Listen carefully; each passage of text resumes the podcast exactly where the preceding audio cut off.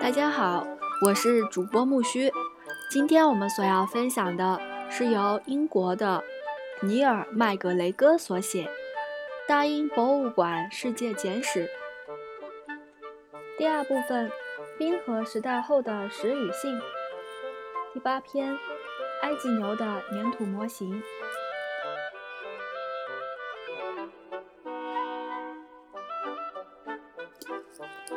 埃及牛的粘土模型、彩绘模型出土于埃及古城阿比多斯（今卢克索附近），公元前三千五百年。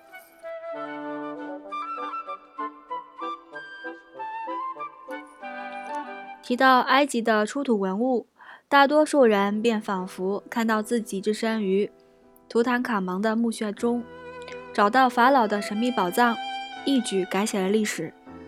满腔热情的考古学家们应该知道，这样的事情极少发生。大多数考古工作进展缓慢，又脏又累，而记录发现的过程还要更慢些。考古报告大多是字斟句酌的学术控、学术腔，文风干巴巴的，和风流倜傥的印第安纳琼斯的生活相差甚远。一九零零年，埃及探险协会的某个会员发掘了埃及南部的一座坟墓。他很严肃地将自己的发现命名为 A 二十三号墓地，并记录到：男性尸体一具，红色条纹一半一根，泥质全杖头，小型红色四面桃核一只，九英寸乘六英寸，小型动物，腿骨若干。陶罐若干，泥塑母象、母牛像一组，四具。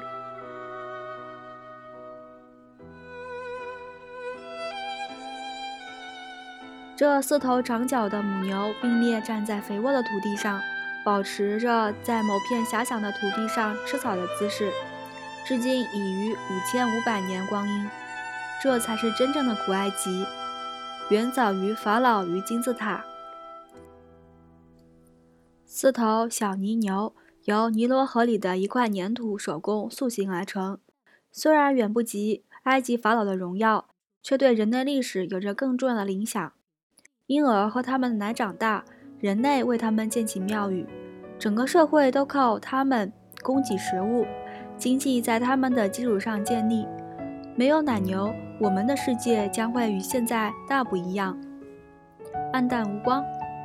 这些奶牛身上还留着淡淡的黑白颜料的痕迹，它们在经过轻度烘烤后上色，看起来很像我们小时候玩的农场动物玩具。每头只有几厘米高，所站立的基座也只有餐盘大小。A 二十三号墓地的这些人工制品与一具男尸一起埋在埃及南部一个叫做埃尔阿玛的小村子里。它们和前文介绍的过的其他物品一样，讲述了气候变化的重大影响与人类的应对之道。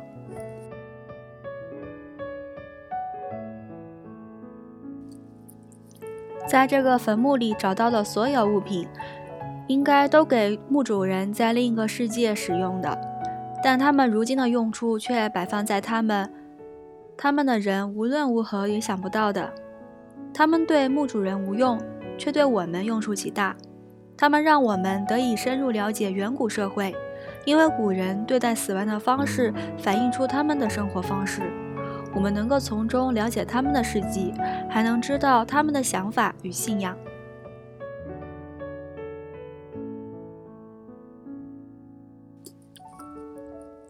对法老与象形文字出现之前的古埃及，我们的了解大多是。从像奶牛这样的随葬品中来的，在那个时代，埃及仅是尼罗河流域旁的一些小型农业社区。同后期精美的黄金制品与豪华的墓穴装饰相比，奶牛显得十分的朴实无华。当时的葬墓要简单的多，没有防腐处理和制作木乃伊的技术。这两项技术要到一千年以后才出现。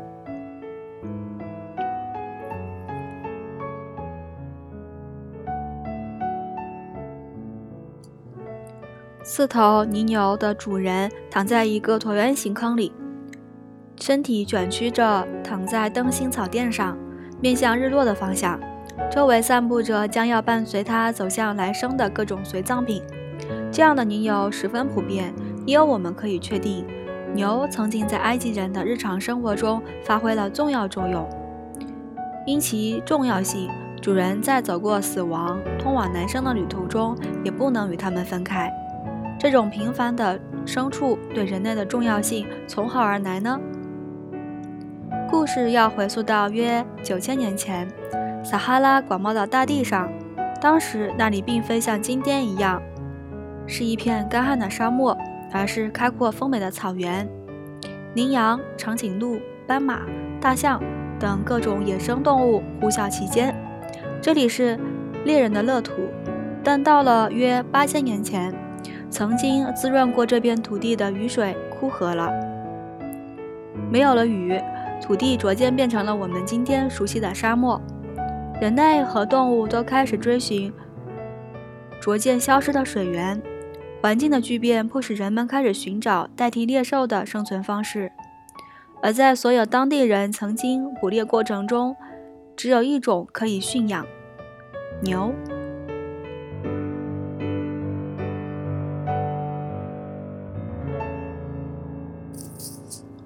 人们最终找到了一种驯养野牛的方式。不再将它们一头头猎杀使用，而是学会了将它们聚集起来管理，这样可以带它们一起去旅行，保证食物供应。奶牛成了维持新社群的名副其实的生命线。牛群对于新鲜的水源与草原的草场的要求，决定了当时的生活节奏。人与动物的生活逐渐密切相关。这些埃及牛在当时的社会扮演什么样的角色？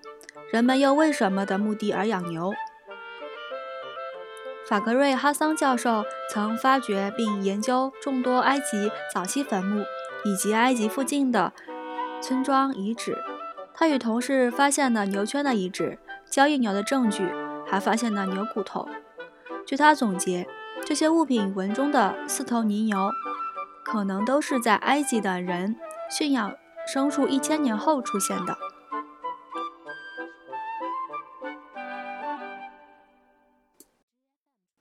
对牛骨的研究让我们了解了这些牲畜被宰杀时的年纪。让人惊讶的是，很多牛都老到不再合适食用了。除非埃及人就爱吃嚼不动的牛排，否则这些牛不会是我们想的那种食用牛。它们应该是为了别的目的而被圈养的。比如在旅途中驮水或运送财物，但更有可能是用来提供牛血，供人类直接饮用，或炖入菜中提供格外的额外的蛋白质。据了解，世界上很多地方的人们都曾经如此。如今，肯尼亚的牛牧民族仍保留着这一做法。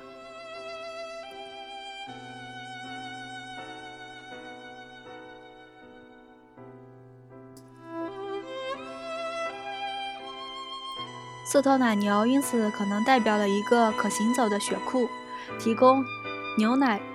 这一看似更明显的答案可以排除。由于种种原因，牛奶尚未列入当时的菜单。这不仅是因为早期驯养的奶牛产奶量很少，更主要的是从牛奶中获得的营养对于人类来说是种后天习得的技能。食品考古学家马丁·琼斯解释道。很多食物，我们的元祖都不能像今人一样享用。在驯养了奶牛之后，成年人类才逐渐进行出、进化出消化牛奶的能力。极有可能是从牛奶中获取营养的能力，使这个个体存活了下来，并把这一能力传给了自己的后代。但直到今天，还有很多现代成年人不能消化牛奶。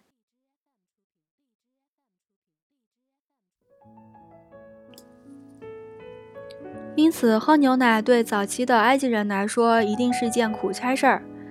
但几个世纪后，他们的后代或是别的民族终于大适应了这一模式，在世界范围内不断重现。一些一开始极难被消化的物质，在经过漫长的适应期后，成了我们餐桌上的主角。人们常说，我们所吃的食物决定了我们的人生。也许更准确的说说法应该是，我们的祖先克服重重困难，学会吃的食物，决定了我们的人生。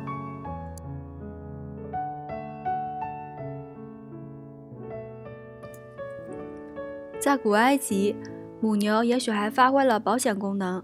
如果农作物毁于水火灾，社区里的人总还可以把牛当做最后的营养储备。可能不是最好的食物，但供应稳定。同时，它们也具有社交与仪式的重要功用。但在法瑞克·哈桑眼里，它们还有更多用处。牛一直是具有宗教意义，不管是公牛还是母牛。在沙漠中，牛是生命之源。在岩画中，我们可以看到公牛与母牛犊出现在具有一定宗教性质的场景中。我们还可以看到人类女性的粘土雕像，她们举起的胳膊就如牛角一般。在宗教思想中，牛十分重要。没有任何显著特征表明。来自 A 二十三号墓地的牛有任何特别，但如果近距离观察，你会发现它们与如今我们在欧洲、北美，甚至在现代埃及农场看到的牛都有所不同。它们的牛角极有特点，向前弯曲，且位置比我们如今看到的牛都要低。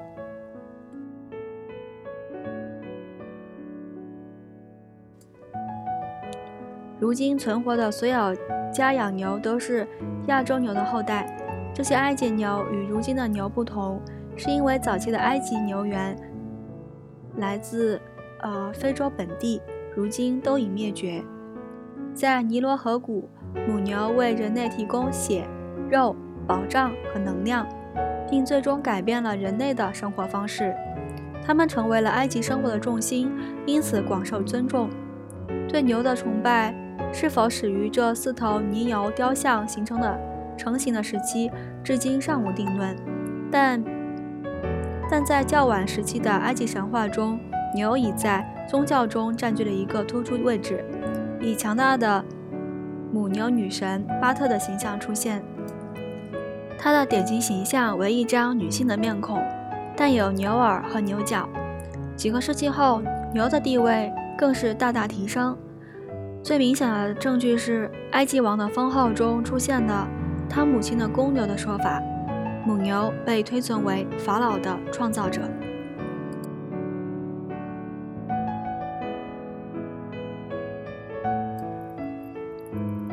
第八篇，埃及牛的粘土模型，今天就分享到这儿了。下一期我们所要期待的是玛雅玉米神像。感谢你的收听。如果你欣赏这个电台，欢迎订阅我的微信公众号“木须会”，我是主播木须，让我们期待下期更新吧，拜拜。